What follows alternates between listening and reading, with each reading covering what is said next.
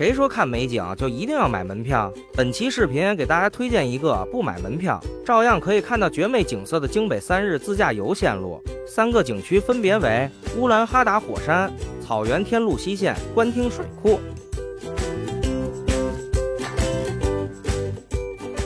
整个乌兰哈达火山群里，现在修了特别好走的柏油路，基本上轿车都毫无压力。火山位于内蒙古察哈尔右翼后旗乌兰哈达苏木境内。直接在地图软件里搜索乌兰哈达火山就能找到。不过我不建议走二浙线直接前往，最好是走景区的内部线路，搜索哈达胡勒就行。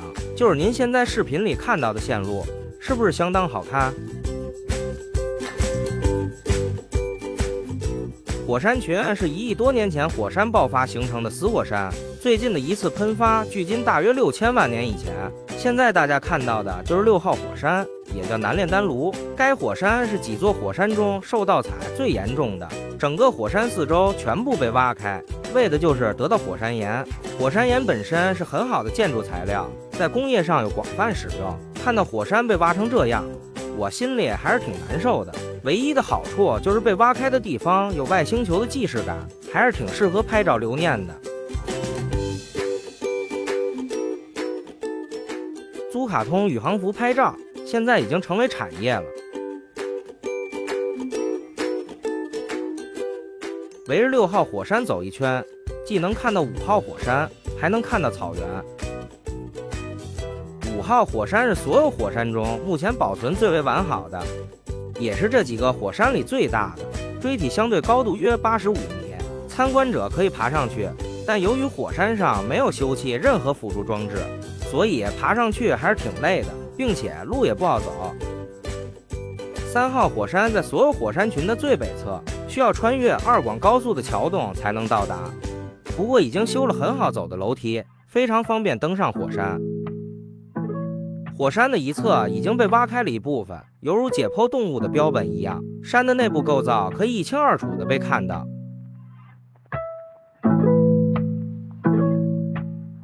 相比野狐岭到画皮岭的传统草原天路线路，草原天路西线的名气要小得多。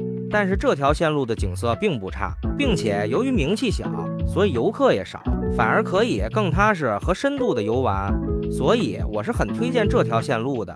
草原天路西线西起河北张家口上一线，东至野狐岭，全程不到一百公里。通过手机地图软件就可以直接搜索到。这里给我的感觉很像我二零一五年第一次。来草原天路的感觉，里面的商业开发还不多，没有那么多的农家院和摊贩，所以自己准备一些吃喝还是很有必要的。草原天路西线的网红景点不多，沿途的观景台也没有东线那么多，但是沿途的岔路口不少，大家可以开进去看看。不过还是要提醒大家，沿途有不少当地老乡养的牛羊，行驶过程一定要小心注意，以免发生意外。西线里最有名的景点应该算大青山国际旅游度假区，里面有很网红的玻璃桥，但我不喜欢这种网红景点，而且也不符合这次不买门票的主题，所以外面看一眼。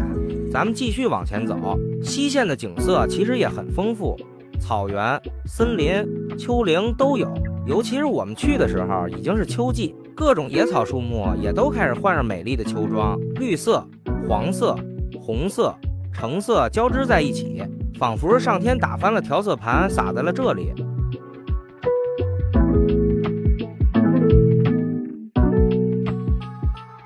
临近张北野狐岭的路段，大风车就多了起来，这也意味着草原天路西线的路程要结束了。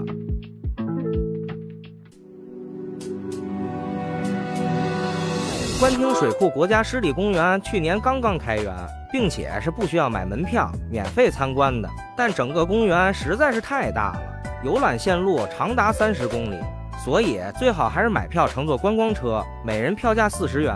不过公园也设置了一些套路，前两个景点——丛林探险和鸳鸯湖七彩乐园，主要都是给小朋友准备的游乐园，成年人确实没有下车参观的必要，带着小朋友的可以考虑。所以，真正值得参观的第一个景点其实是博物馆。这里全面的介绍了官厅水库的由来，我国华北水系的情况和湿地的作用等。官厅水库所处的永定河水系其实并不永定，只是一九一二年到一九四九年间，北京发生了六次大水灾，就全部与永定河有关。所以新中国成立之后，就决定修建官厅水库，解决水患。一九五一年十月。水库破土动工开始修建，一九五四年五月，官厅水库修建完成，同时也成为了新中国成立后修建的第一座大型水库。现如今的官厅水库国家湿地公园总面积达到一万三千五百三十八点八五公顷，其中湿地面积一万三千零七十九点八七公顷，占公园总面积的百分之九十六点六一。湿地公园共有陆生脊椎动物两百三十六种。其中鸟类种类较为丰富，共有一百九十一种，其物种多样性指数在河北的北部保护区中居于前列。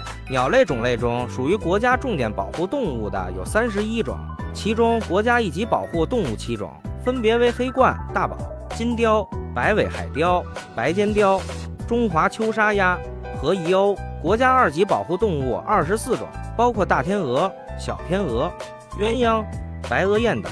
湿地公园有水生植物、湿生植物以及周围陆地上的中生植物，共有三百一十八种，如芦苇、菖蒲、水葱、千屈菜、苜蓿等。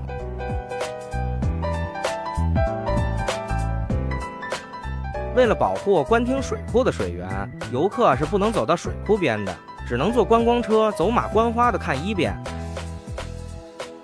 因为上游来水减少。